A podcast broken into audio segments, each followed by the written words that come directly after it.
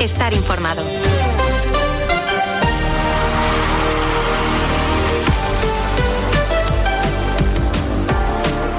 A León eh, son las 3 y 25 de la tarde. Hoy es 20 de noviembre de 2023 y un lunes más abrimos la semana en clave rojiblanca con nuestra tertulia Minuto 91 desde la tienda restaurante Ver Bilbao. Les habla y saluda José Ángel Peña Zalvidea en nombre de técnicos y redactores. Antes de analizar en esta sintonía de Cope Bilbao todo lo que rodea al Athletic, le resumimos la actualidad del deporte vizcaíno. Puertas y persianas Suachu en Recalde les ofrece la actualidad del Athletic.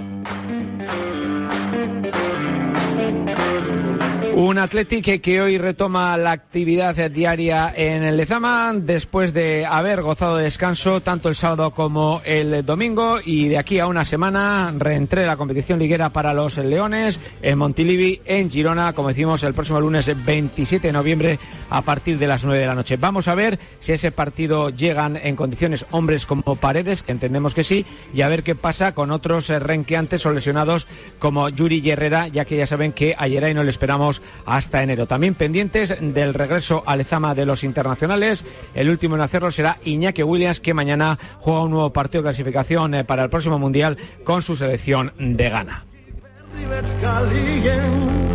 Puertas y persianas Suachu.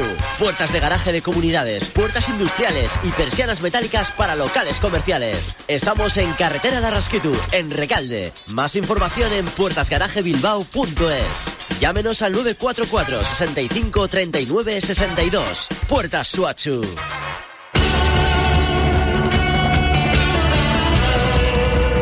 En segunda división, eh, por fin el Amorevita se reencontró con la victoria dos meses y dos días después de haberlo hecho por última vez en el lejano mes de septiembre. El sábado los de Urriche ganaron en Lezama al Tenerife por 2 a 0 con goles, con golazo de Álvaro Núñez el primero y de Avilés el que sentenciaba el partido. Una Moribeta que es vigésimo y que está a siete puntos de la salvación. En primera federación, el River cayó después de unos eh, partidos en los que iban hacia arriba. Los de las Llanas cayeron ante el Fuenlabrada por 1 a 2, son decimoctavos y tiene la salvación a cinco puntos de diferencia. En la segunda federación, el Bilbao Basket continúa con su paseo militar, décima victoria consecutiva de los de Carlos Gurpegui, en esta ocasión en Calahorra por 0 a 1. Y en el mundo de la canasta, pues la verdad es que el Bilbao Basket empieza a estar ya irreconocible.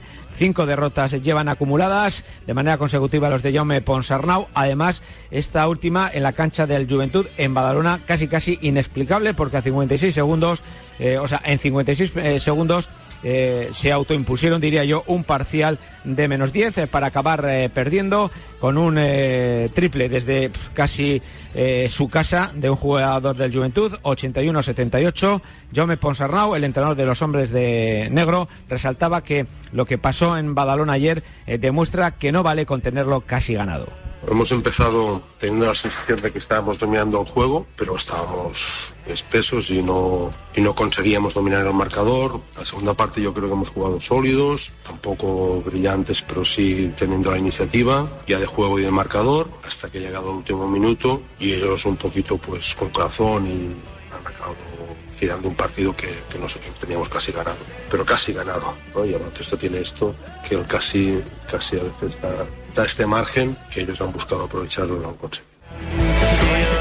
En la Liga Endesa Femenina, victoria del Guernica 78-64 en Maloste ante la SEU y en pelota, victoria del todopoderoso Joaquín Altuna 22-9 sobre Peyo Echeverría. La sensación del 4 eh, y medio, hablamos de la final disputada ayer, la final de la jaula, y al final Altuna demostró porque es eh, uno de los mejores, está siendo ya uno de los mejores de la historia. Una Altuna que hablaba del acierto que habían tenido en la estrategia del partido viendo el contrario que tenía delante, que, que ha hecho un grandísimo campeonato, que viene jugando cada vez mejor, pues tenía mucho respeto por Pello.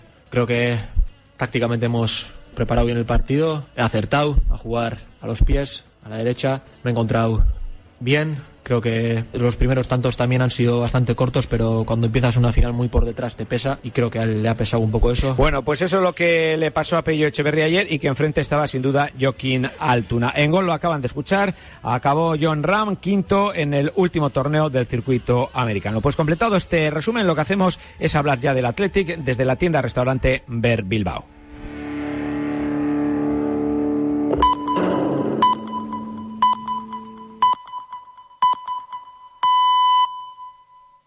Son las tres y media, las dos y media en Canarias.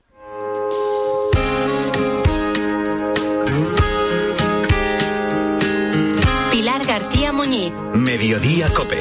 Estar informado.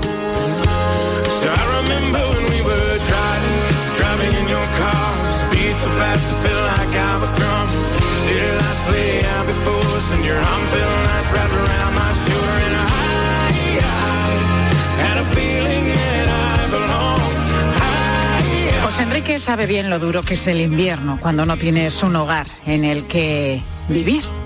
Es uno de los que han formado parte de esas cifras que no nos pueden dejar indiferentes. Más del 20% de la población española, unos 9,6 millones de personas, están en riesgo de pobreza en nuestro país. Y de ellos hay un porcentaje pues que, que vive directamente en la calle. José Enrique ha pasado por muchas dificultades. Hasta ha tenido que rebuscar en la basura para encontrar algo que comer. Acabó en la calle tras divorciarse de su mujer. Allí, en la calle, se vio solo, triste y sin ánimo. Pero por suerte, en su vida apareció alguien que, que se ofreció a ayudarle y le llevó hasta el hogar Madre de Dios en Granada, donde ha vivido hasta hace poquito. Lo recordaba este fin de semana en Cope con Guillermo Vila. Vamos, yo no levantaba cabeza, la verdad, porque bueno, era nada más que para mí era todo problema, era todo, ya lo veía todo muy negro. Y bueno, pues al final, mira, al final he salido. Y bueno, yo creo que todo el mundo que está, que se ha visto que está en mi situación, pueden salir igualmente, ¿eh? pero proponen salen perfectamente. José Enrique vivió un tiempo en la calle, luego en un albergue y gracias al equipo del hogar Madre de Dios de Granada, pues ahora mismo está viviendo en un piso solo y tiene trabajo, algo que para él nunca dejó de ser un sueño cuando estaba precisamente en la calle, un sueño que ahora se ha cumplido. Cuando piensa en cómo lo ha conseguido, le salen siempre palabras de agradecimiento para el albergue granadino donde le ofrecieron un techo y una oportunidad para recuperar su vida y su autonomía. Bueno, imposible, yo no veía tampoco imposible porque yo, mi meta era esa, mi meta era, buscar trabajo lo primero y bueno, ya salir de, de albergue también ahí te ayuda mucho a eso, a buscar trabajo y a que, bueno, a que tenga una vida más, más mejor, ¿no? Se puede decir, ¿no?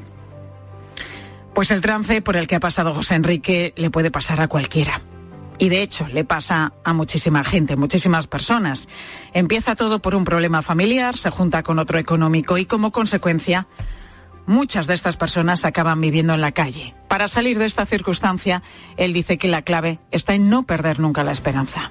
Y entonces salen y que si vamos si se lo propone seguro que sale porque vamos eso es una cosa que a ver yo veo que mucha gente se acostumbra no a estar en la calle no pero no no deben de acostumbrarse deben de coger ponerse una meta y bueno y que de todo se sale mm. de todo se sale porque vamos si yo he salido ellos salen seguro y que le cambiará la vida totalmente como me han cambiado a mí porque me han cambiado mucho mucho.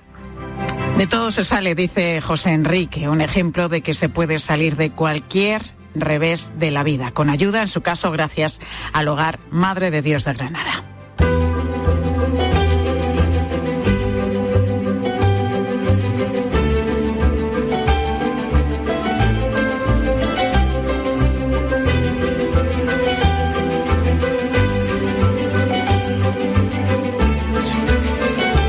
Este se estrena en España Napoleón, la película de Ridley Scott sobre el emperador francés al que da vida Joaquín Phoenix. Que ostentan el poder solo me ven como un bruto, indigno de un alto cargo.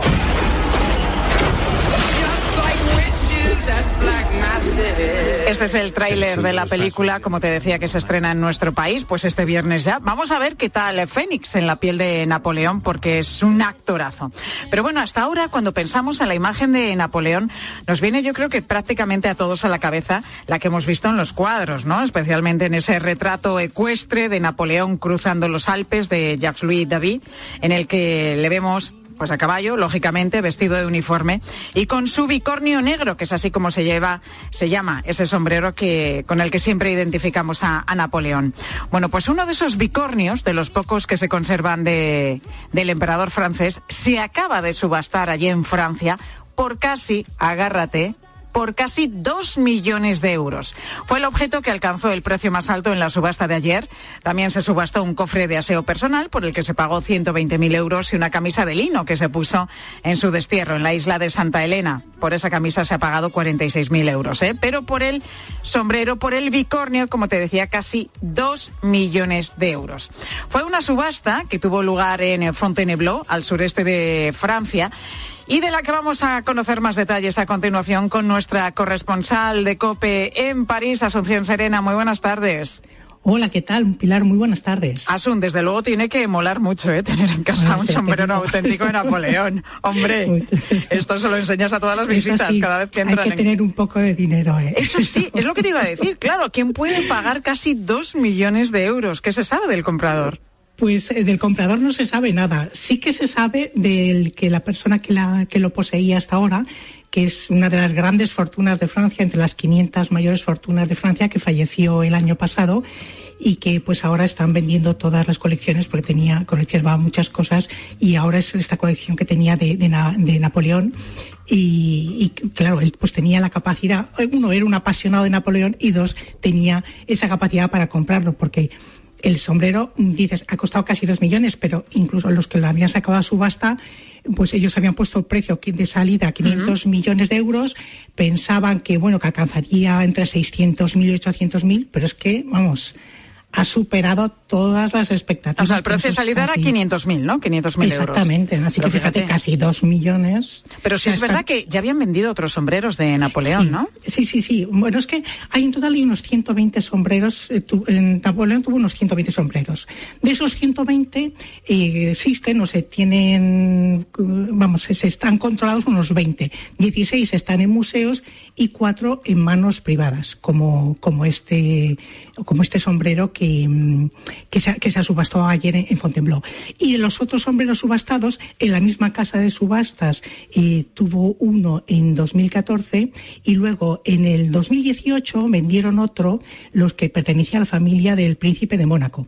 Entonces ellos sacaron a la venta ese sombrero que según los especialistas había sido utilizado por Napoleón durante la batalla de Waterloo y ese fue vendido solo por 350.000 euros.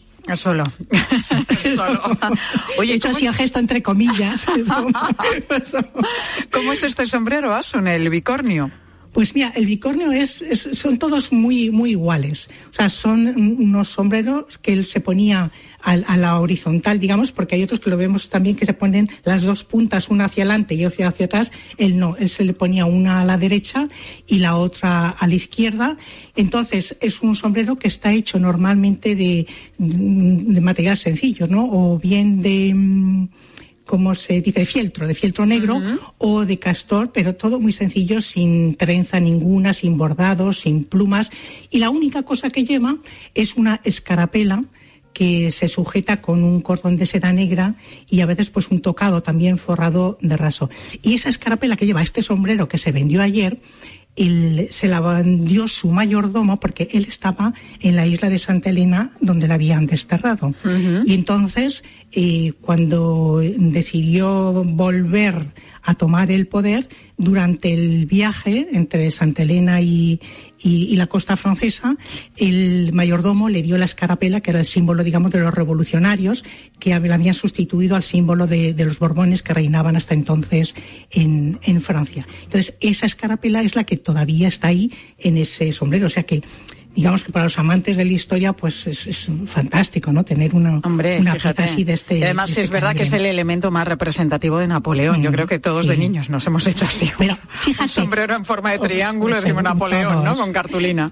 Pero fíjate, a mí de lo que se subastó ayer, lo que más me gusta es el maletín de aseo. Ah, sí. es una cucada. Son es, una cajita pequeñita de madera de 21 por 11 centímetros más o menos mm. y tiene de todo. Tiene peine, navaja de afeitar, cepillo de dientes, un frasco de perfume, un espejito. O sea, que él que era curiosito, Napoleón. Totalmente. Sí, Mírale. Él se iba a la guerra, pero bien apañado.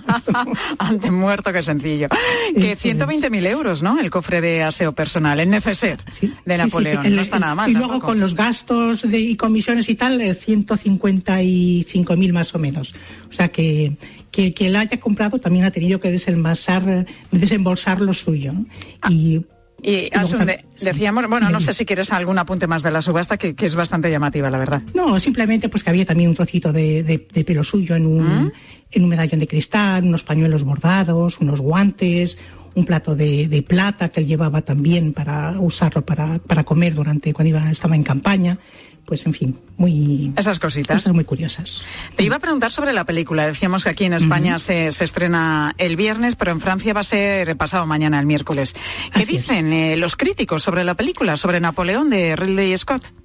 Pues mira, hay de todo. Entre los que han podido ver hay grandes divergencias. Hay los que, bueno, admiten que el contenido es discutible históricamente, pero muy eficaz desde el punto de vista cinematográfico. O sea, un gran espectáculo hecho para el gran público y con una gran historia de amor y no está hecho para puristas. Porque entre los puristas, que está el presidente de la Fundación Napoleón, que la ha visto, bueno, repasa uno a uno todos los errores que hay en la película y vamos, la, la, la, la desbarata totalmente. Dice, pero ¿cómo ponen a Napoleón viendo cómo guillotinan a, a María Antonieta si él estaba en Marsella a cientos de kilómetros?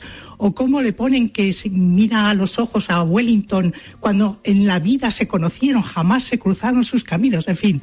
O sea que mm, eh, para los puristas de la historia, digamos que, nada. que mejor hay que obviar esos temas porque si no, no van a disfrutar. Bueno, puristas, historiadores que se abstengan de ver la película, el público en general, sí que es una película recomendable porque, bueno, es una superproducción eh, protagonizada por Joaquín Phoenix, que decíamos que es mm. un actorazo y, mm. y, que es una película espectacular. Así que, bueno, vamos a, a ver qué tal, a ver qué tal ese estreno en Francia y luego dos días más tarde en España. Asun, gracias compañera. Otro para ti. Bueno, pues casi dos millones de euros por un sombrero de Napoleón, pero mirando en esto de las subastas, estos días se ha vendido otro objeto por encima incluso de esa cantidad. De una botella de whisky escocés de 1926 por la que se ha pagado 2.400.000 euros en otra subasta este fin de semana, que en este caso ha tenido lugar en Londres. Un precio que, no se esperaban alcanzar porque su valor estimado era tres veces menor. El whisky fue, fue destilado en 1926, pero se embotelló 60 años después, con otros 39 ejemplares más y ese detalle precisamente es eh, el, que, el que hace que tenga tanto valor, porque solamente había 40 unidades, 40 botellas. Para subastarla, un experto olfateó el whisky, lo probó y lo comparó con el sabor de otra botella que tiene la destilería, la destilería en las oficinas de Glasgow, en Escocia, y una vez hechas estas comprobaciones, pues se sustituyó el corcho y se restauró la etiqueta de la botella.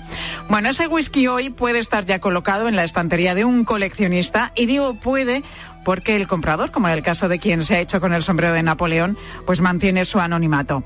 Marla González, Sumiller, muy buenas tardes. Buenas tardes. Porque me imagino que quien compra una botella de hace casi 100 años de estas características y paga esa cifra es un coleccionista, no la compra para bebérsela, me imagino, Marla. Eh, bueno, sí, eh, este tipo de compras, ya sean botellas de, o sea, botellas de destilados o botellas de vino, que es de lo que yo más estoy centrada, digamos, eh, normalmente no se compran para consumir, se compran para deleite del ego de, coleccionistas diferentes y para tenerlas en casa y decir, ¡ay, qué bien! Tengo una botella de, de 2 millones, cuatro de dólares. A lo mejor en el caso de los destilados, que lo dudo, puede ser que sí que se consuman, porque tienen una evolución diferente a la de los vinos. Pero en el caso de los vinos, que es lo que yo más sé, ya te digo que normalmente esto no se, no se consume. Es para contárselos a tus colegas y saber que tienes esa pieza ahí y que, bueno, y que es, tiene un valor aparte de económico, tiene un valor alto a nivel sentimental para los frikis del vino, vaya. Eh, decías, Marla, que en el caso de la evolución de los destilados es diferente a la, del a la del vino. Pero estamos hablando de una botella de whisky que tiene casi 100 años. ¿Cómo se espera que, está, que esté este whisky? ¿Tú crees que se podría beber? A ver, yo nunca he probado un destilado tan, tan viejo, eh, pero es bastante posible que esté más disfrutable que un vino, por una razón muy sencilla o sea, digamos que cuando tú envejeces un vino, eh, vamos a pensar que lo primero que tenemos que tener claro es que la diferencia de los aromas que estamos buscando, ¿no? Cuando tú tienes un vino y lo envejeces y pasa el tiempo, eh, conforme va avanzando el tiempo van a ir desapareciendo los aromas primarios, que serían estos aromas que vemos a veces de fruta, flores, etcétera, y van apareciendo los, los aromas de crianza y los aromas, aromas secundarios y aromas, aromas terciarios. Estos aromas secundarios, sobre todo los terciarios, pues vienen derivados de la oxidación, vienen derivados de, del recipiente donde, donde lo envejeces, en este caso una madera, por ejemplo, y es, estos aromas, en el caso del vino, no los queremos en exceso. Y en el caso de los destilados, por el contrario, sí. O sea, es decir, cuando tú envejeces una botella de whisky, tú no estás buscando fruta. Estás buscando ni aromas primarios. Tú estás de whisky, de ron, de cualquier destilado, digamos que no es blanco, ¿no? Tú estás buscando precisamente estos aromas secundarios que se encuentran en la crianza y la evolución, que vienen dados de la oxidación de la del, vino, porque está, perdón, del destilado, porque está dentro de una barrica vieja, que ya está buscado, y el aroma que, que, puede aportar la madera. En el caso, por ejemplo, de este whisky, estaba envejecido en barricas de Jerez. ¿Vale? Las barricas de Jerez, pues obviamente vienen anteriormente habían sido envinadas con vinos de Jerez. Y ya sabemos que los vinos tienen este particular sabor que es muy diferente al de otros vinos. Entonces, esto le aporta ciertas notas al, destilado, que recuerdan un poco al, Jerez. Entonces, aunque el paso del tiempo lo que va a hacer es concentrarte el, el destilado, porque hay una parte de evaporación, ¿no? Eh, lo que va a hacer es concentrar estos aromas y a ti te interesa, ¿no? Lo que no sé hasta qué cierto punto tantos años es totalmente positivo. Yo te puedo decir que en el caso de los jereces, por ejemplo, sí que se, sí que se valoran mucho los jereces eh, con más de 100 años. En mi caso, que esto sí que he probado bastantes, para mí son demasiado concentrados, pero son muy interesantes, o sea, a nivel organoléptico, a nivel aromático. En el caso de los vinos de Jerez, porque es lo más parecido a un destilado, porque son vinos que habitualmente vienen encabezados, es decir, se les ha añadido alcohol. En el caso de un vino normal, lo que sería un Borgoña, un Rioja, cualquier vino tinto sobre todo, o también blanco, normal, en e, esto ya, este, exceso de aromas de crianza sería contraproducente a la hora de, consumirlo. Entonces yo creo que el consumo de un destilado con 100 años sí que es posible, es decir, sí que es disfrutable. En el caso de un vino es más a nivel coleccionista, pero igualmente creo que esta persona que ha comprado el destilado de 100 años no creo que lo vaya a consumir tampoco. Eh, Marla, y hablamos de coleccionismo. ¿Merece la pena invertir en comprar una botella de whisky, gastarte esta, esta cantidad, 2.400.000 euros, o en una de vino una cantidad de cientos de miles de, euros, igual que podríamos hacer con el arte? Mm, vale. ¿Se revaloriza? pensar, sí que se revalorizan esto es así, sí que se revalorizan. Igualmente pasa un poco como con el arte, tú bien lo has dicho, nadie compra una pieza de este tipo para revenderlas. Es decir, la gente las compra para quedárselas en su casa como una colección, igual que un cuadro, igual que una joya, igual que cualquier obra de arte, una escultura, y solo en caso de que tengas problemas económicos, pues podrías decir, mira, pues tengo esta botella de whisky que vale 2,4 millones de, euros, eh, que valía 2,4 millones de euros, que seguramente si las subastas otra vez sería subiría su precio. Sí, sí, todo, o sea, en el caso de los destilados y el vino se, revaloriza. Lo único que tú tienes que guardar este, estos líquidos, digamos, estas botellas, correctamente, ¿no? Porque eso sí que te lo, te lo, mirarán. Claro, porque se tienen que conservar perfectamente para que no pierda eh, propiedades, aroma y demás, y el vino o el whisky, en este caso el destilado, pues esté en buenas condiciones para que conserve su valor. Si no, si se estropea, pues eh, lo estás echando a perder. Muy interesante todo lo que nos has contado. Marla González, Humiller, gracias por acompañarnos en Mediodía, Marla. Nada, un placer, que vaya bien. Igualmente. Te quiero hablar ahora de, un viaje peligroso como ninguno, pero que era capaz de ilusionar a Francis hasta el punto de pagar 2.000 euros por montarse en un cayuco de madera. En aquel momento, Francis no sabía que estaba lanzándose al océano para cubrir la ruta más peligrosa y mortal, la ruta canaria. Cuando yo, como siempre, soñaba que estoy llegando a una tierra y siempre lo veo en mis sueños. Tenía dos cosas, me voy a morir o me van a salvar.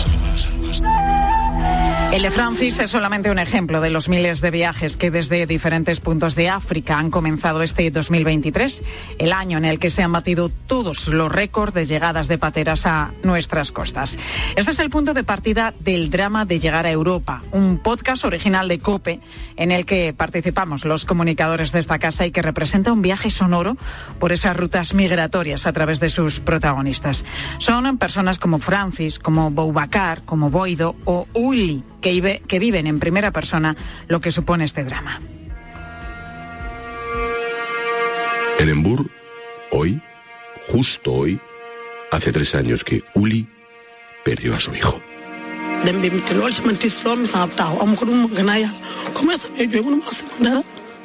No hace falta traducción alguna para entender el dolor de una madre.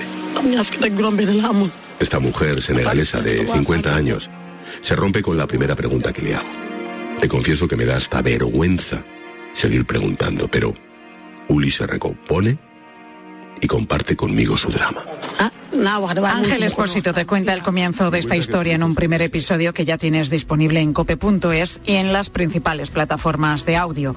Un podcast de cuatro episodios que se irán estrenando estos próximos días, como el de mañana, por ejemplo, con Carlos Herrera. Un podcast que puedes escuchar a partir de ya mismo en nuestra página web en cope.es.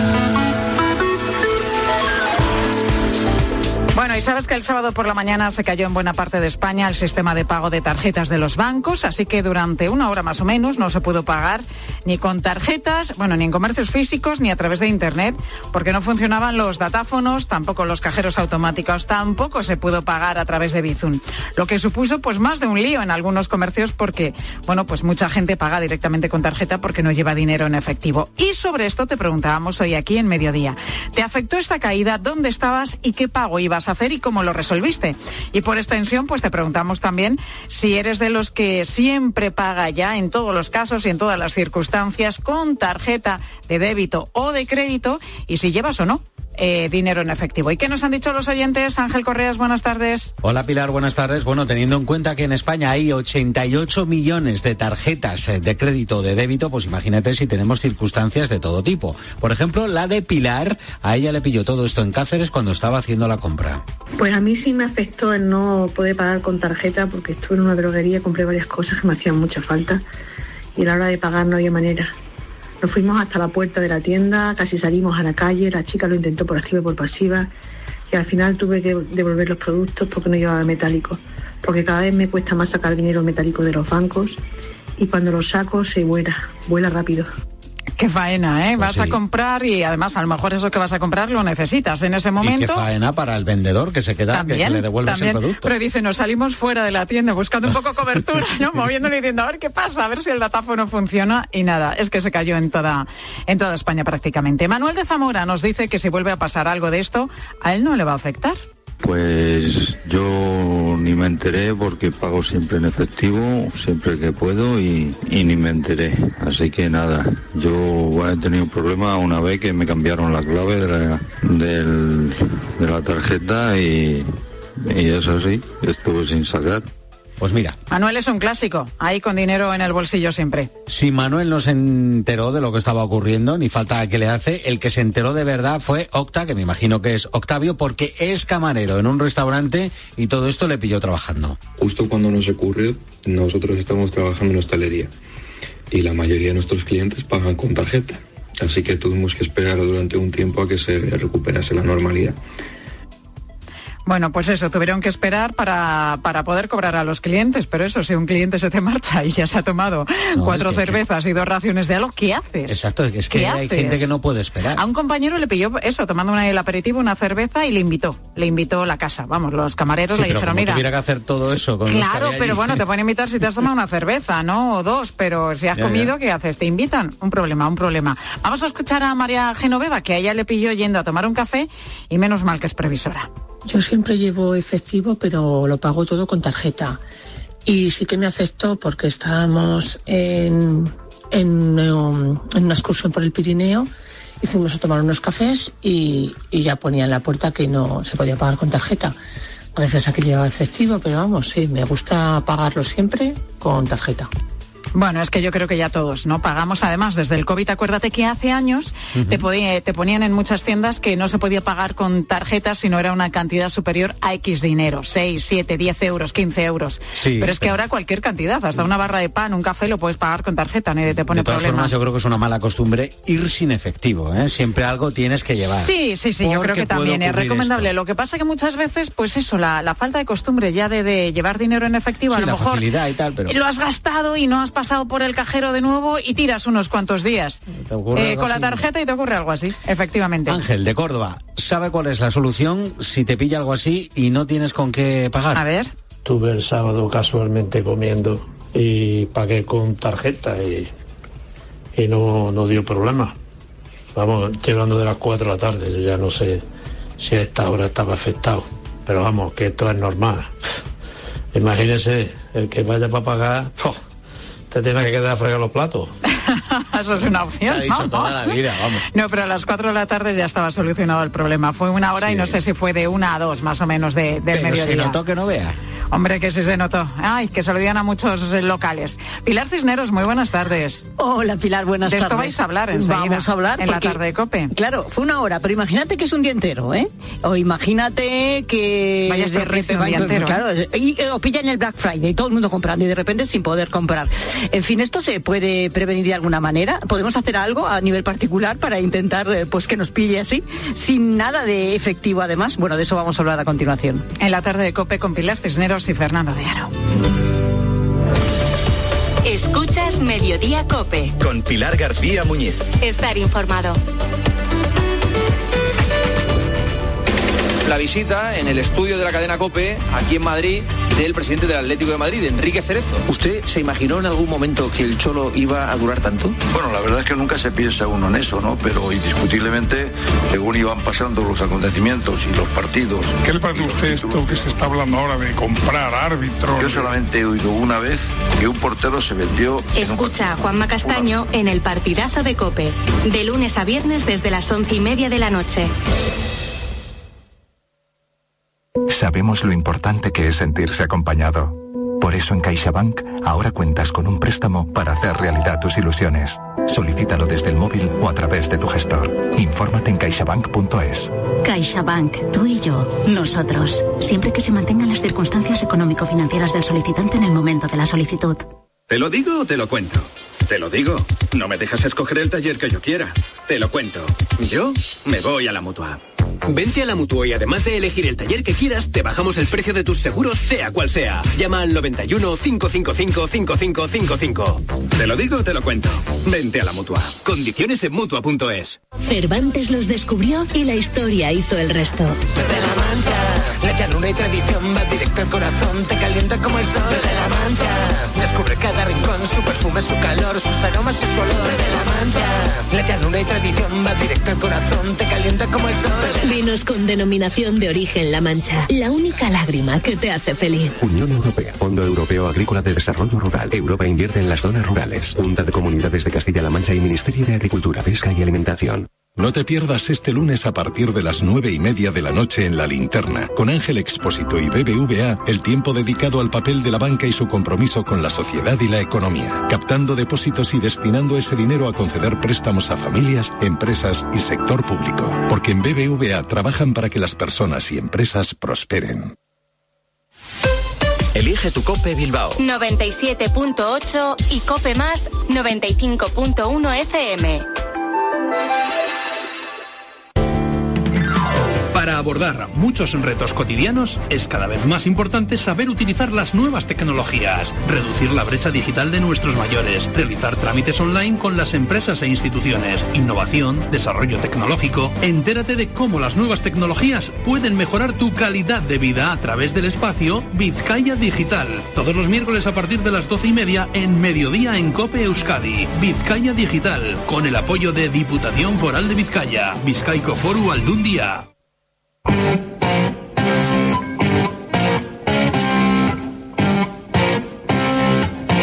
Deep Purple, primer cabeza de cartel confirmado para el BBK Bilbao Music Legend Festival 2024, junto a Kenneth Heat, The Screaming Cheetah Willis y Susan Santos.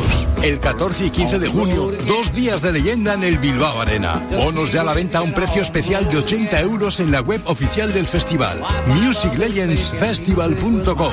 Unidades limitadas. Patrocinan BBK y Ayuntamiento de Bilbao. Organiza Decker Events. Deep Purple, Kenneth Heat, The Screaming Cheetah Willis y Susan Santos en el Legends 2024. Y muchos artistas más por confirmar. Notición. Formintegui prorroga su feria de ventas privadas hasta el 25 de noviembre. Recuerda que liquidamos vehículos nuevos, kilómetro cero y dirección. Híbridos con hasta 10.000 euros de descuento y entrega inmediata.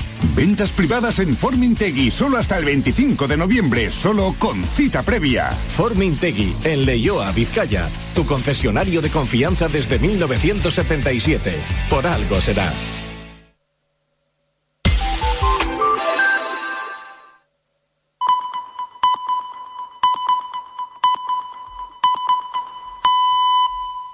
4 de la tarde, las 3 en Canarias. Con Pilar Cisneros y Fernando de Aro, la última hora en la tarde. Cope, estar informado. Muy buenas tardes a la gente, gente, empezando la semana.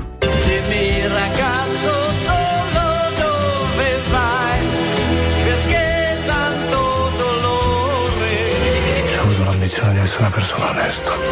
Este fin de semana eh, quise asomarme a, a una película. Me asomé en una de las plataformas de streaming al que dicen que es el thriller del año, La última noche en Milán.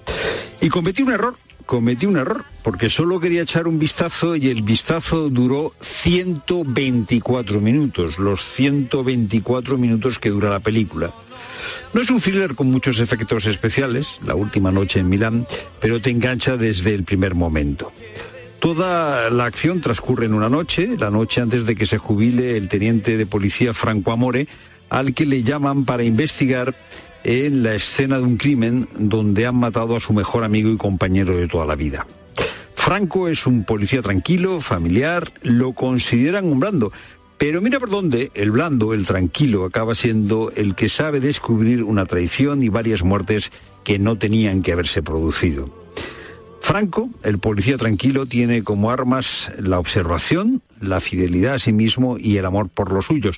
Y ojo, ojo, porque la fuerza del teniente Franco no es que sea intachable, de hecho no es intachable. Su fuerza es que está más pendiente de lo que sucede que de lo que tiene en la cabeza. La próxima semana hablaremos del gobierno. Pues ya es la próxima semana y hay que hablar del gobierno. Sánchez ha presentado a su nuevo gobierno el nuevo gobierno va a tener un marcado acento feminista, será también un gobierno continuista en el área económica y también en los ministerios llamados de Estado. Pues sí, es un gobierno bastante continuista.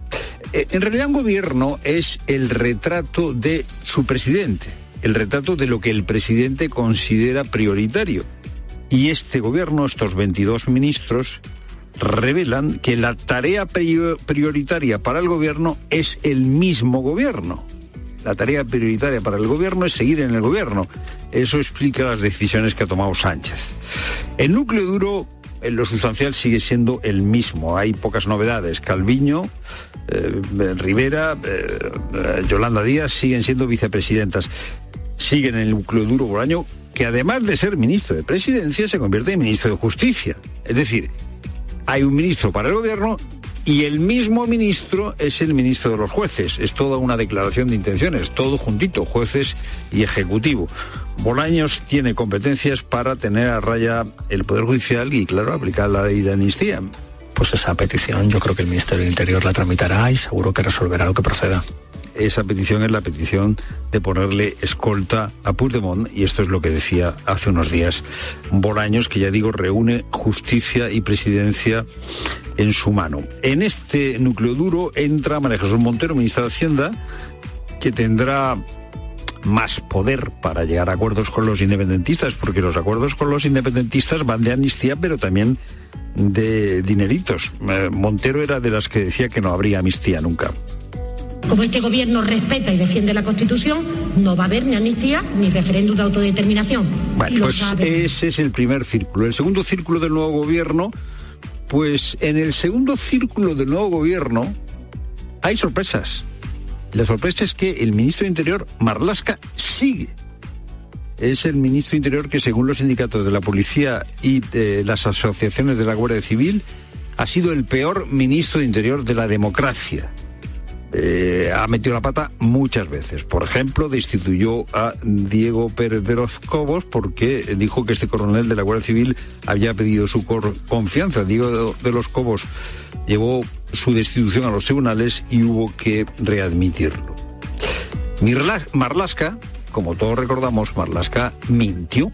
Mintió eh, cuando se produjo el asalto a la valla de Medilla y murieron al menos 70 personas. Él dijo que ningún muerto había estado en suelo español.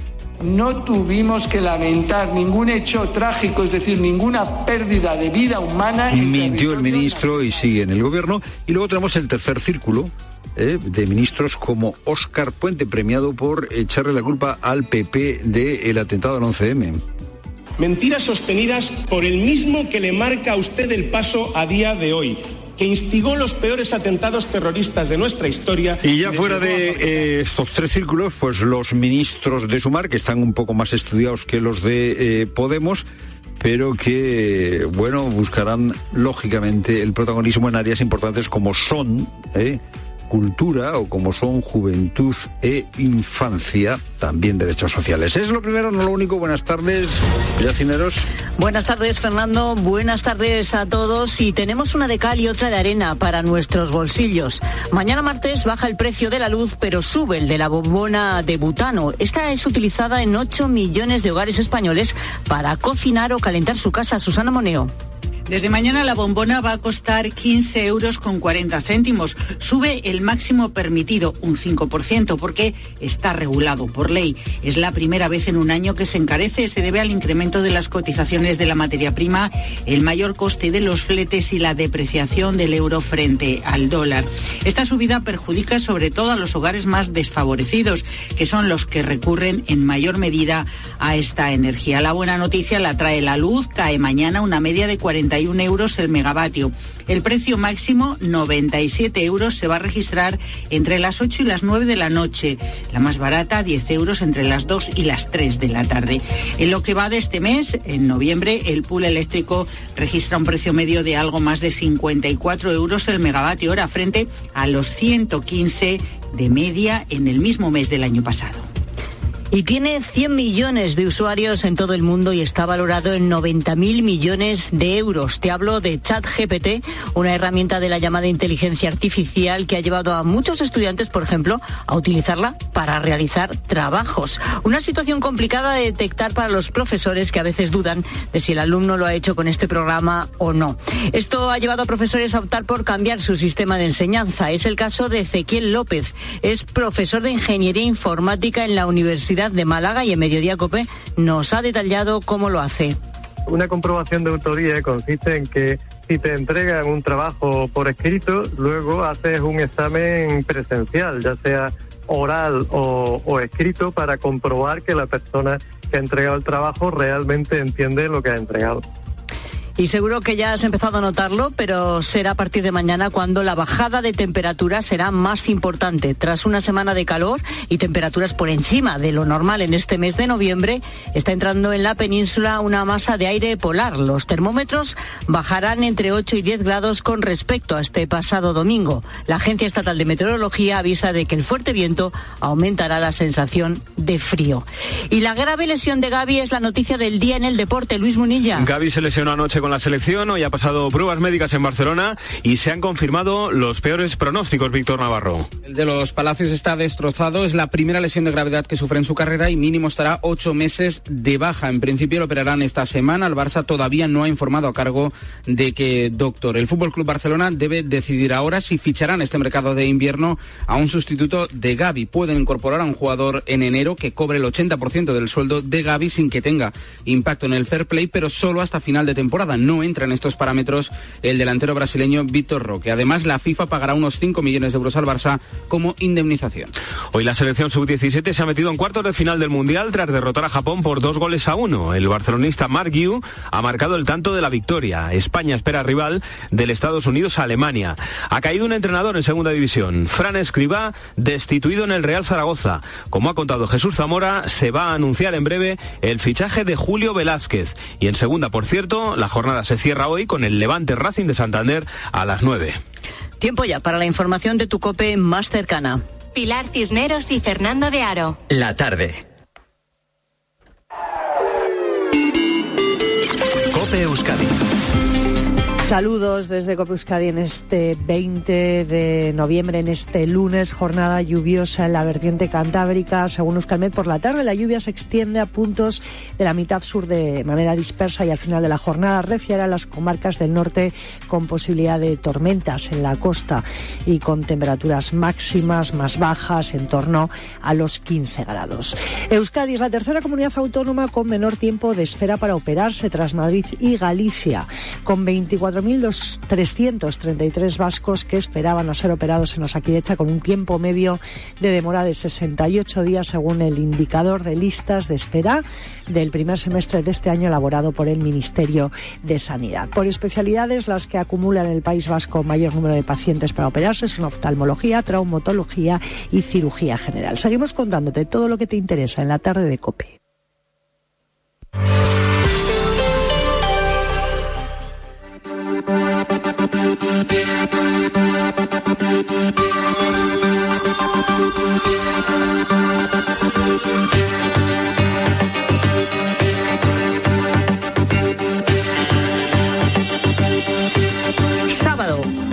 Tarde.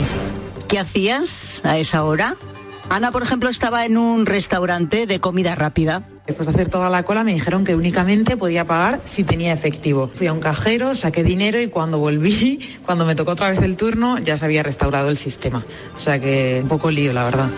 Andrea estaba en el supermercado. Tenía varias personas delante y las cajeras me a decir que no les funcionaba en ningún pago con tarjeta, no daba señal. Y claro, al final pues tuve que dejar la compra, pensé que era problema del establecimiento. Intenté ir a un cajero a sacar dinero y tampoco funcionaba y, luego por la tarde ya no tuve problema pero fue un poco caótico.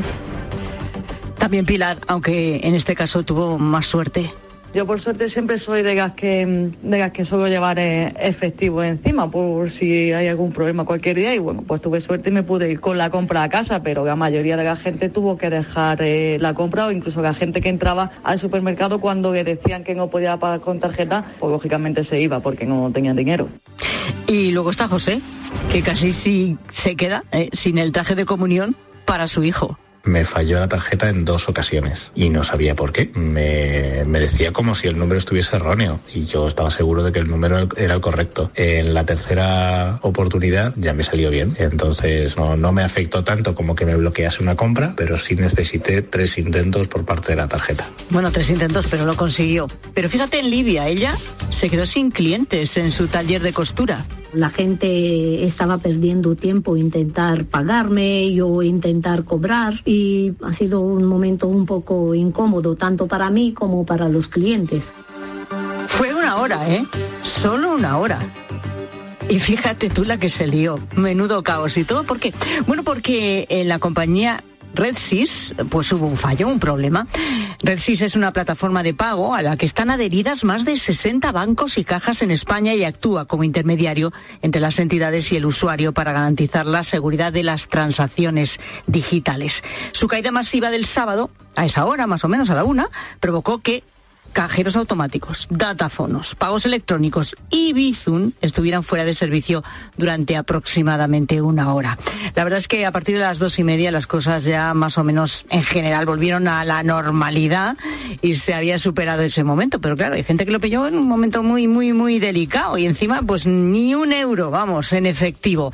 Claro, nosotros aquí en la tarde nos planteamos, fue una hora. Y fíjate tú la que se dio, como digo, qué caos. Si en vez de una hora hubieran sido 24 horas seguidas. ¿Eso es posible, por cierto? ¿Qué, qué hubiera ocurrido entonces? ¿Hasta qué punto la tecnología está condicionando o puede condicionar o un fallo en esa tecnología eh, puede producir que nuestra vida se convierta en un auténtico caos. Es más, nos preguntamos también incluso deberíamos tener una especie de kit de supervivencia analógico por lo que pudiera pasar, que en esto nunca pensamos. ¿eh? Bueno, son preguntas que nos han surgido a raíz de este suceso que vamos a resolver a continuación, pero antes le tengo que preguntar también a Daniel Gascón, escritor, columnista, colaborador de la tarde. Nos acompaña aquí cada día, lunes, miércoles y viernes para poner su reflexión y luz sobre las cosas que pasan. Daniel, ¿cómo estás? Buenas tardes. Hola, muy buenas tardes. Tú también eh, estabas fuera de casa, ¿no? Sí, nosotros estábamos en un, en un restaurante con mis padres y tal, y y la, la, camarera nos dijo que sepáis que no, no se puede pagar con tarjeta, no sabemos que funciona. No nos dijeron que fuera un fallo general. Eh, lo que yo entendí es que se les había roto en su... En el restaurante, claro. ¿no?